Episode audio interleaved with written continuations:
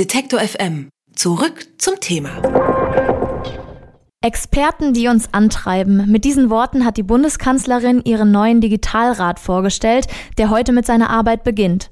Die zehn Experten und Expertinnen aus Informatik, Rechtswissenschaften und Gründerszene sollen den netzpolitischen Kurs in Deutschland auf Vordermann bringen. Zuletzt stand die Bundesregierung noch für ihre mangelhafte Digitalpolitik stark in der Kritik.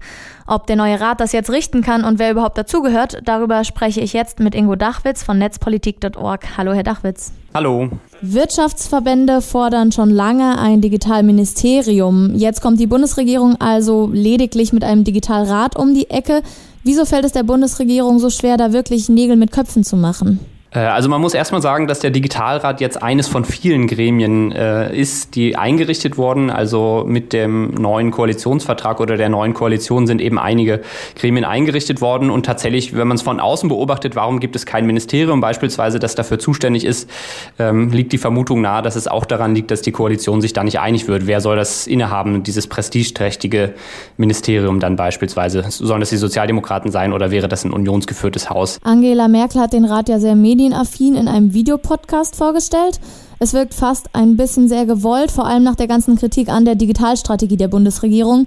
Steckt denn tatsächlich mehr hinter diesem neuen Digitalrat? Genau, also man sieht, dass es jetzt eben wirklich sehr medienwirksam inszeniert ist im 13. Jahr äh, von Angela Merkels Kanzlerschaft. 13 Jahre, in denen eben der digitale Wandel oder viele Weichen für den digitalen Wandel gestellt worden sind, aber eben die Bundesregierung wenig gestaltet hat bisher. Und das Beratungsgremium, dieser Digitalrat, der tagt zweimal im Jahr und berät eben die Kanzlerin äh, und im Zweifelsfall, ähm, so wie man lesen kann, auch äh, einzelne Ministerien zu konkreten Fragen.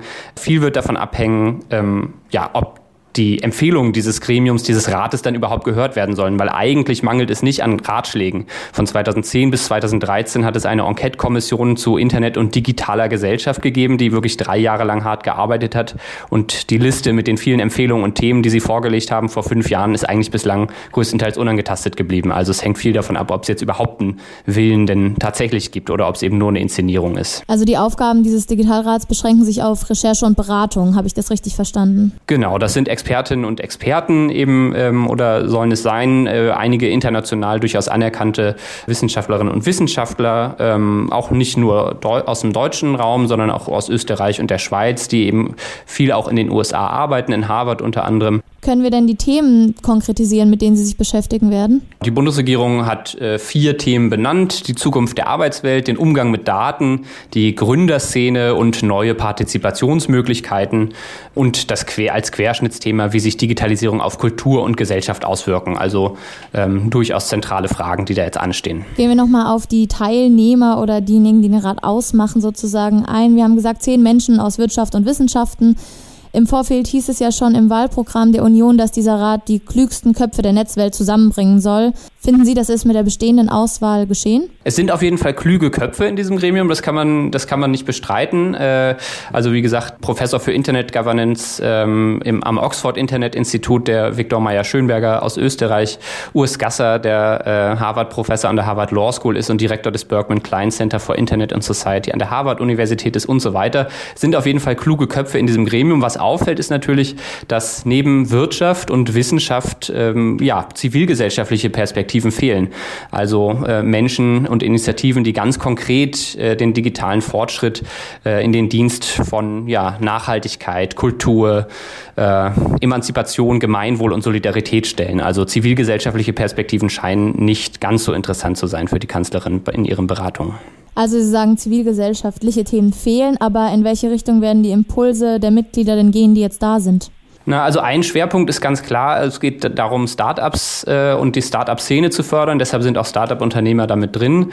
Welchen inhaltlichen Schwerpunkt, also es sind ja durchaus unterschiedliche Personen, äh, Persönlichkeiten mit unterschiedlichen Schwerpunkten und Ausrichtungen, ähm, das ist schwer zu sagen, in welche Richtung es jetzt gehen wird.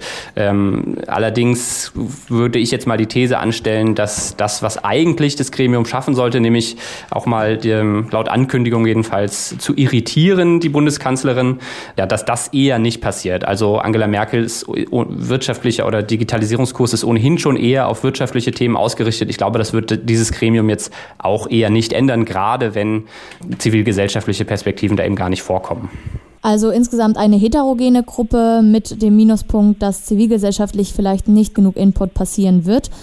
Aber wie groß ist jetzt überhaupt die Macht des Digitalrats? Hat er die Möglichkeit zu gestalten? Ja, das Gremium selber kann erstmal überhaupt nicht gestalten. Äh, es hat eben auch kein eigenes Budget, es tagt zweimal im Jahr. Ähm, die Leute sind äh, sozusagen, viele arbeiten und leben auch in den USA oder auch in Asien.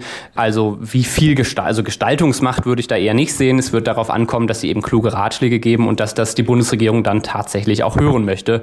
Wobei natürlich eben die Grundfrage ist, ähm, oder sozusagen es in Deutschland ja das Problem gibt, dass wir in Sachen Digitalisierung erstmal überhaupt äh, ja, sozusagen die nicht gemachten Hausaufgaben aus 13 Jahren äh, Merkel-Kanzlerschaft erstmal nachholen müssen. Also der Breitbandausbau stockt. Es gibt immer noch viele, gerade ländliche Regionen, die abgehängt sind, äh, sowohl beim Breitband-Internetanschluss als auch beim mobilen Netz.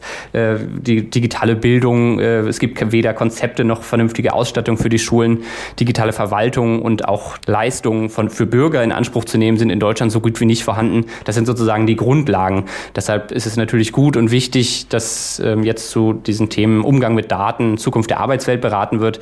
Ähm, es hilft aber eben nicht dabei, dass ja, es einen großen Reform- und Arbeitsstau gibt, ähm, um die Grundlagen äh, für eine erfolgreiche Digitalisierung überhaupt erstmal zu schaffen. Ab heute lässt sich die Bundesregierung nämlich von einem prestigeträchtigen neuen Digitalrat in Sachen Internet und Innovation beraten.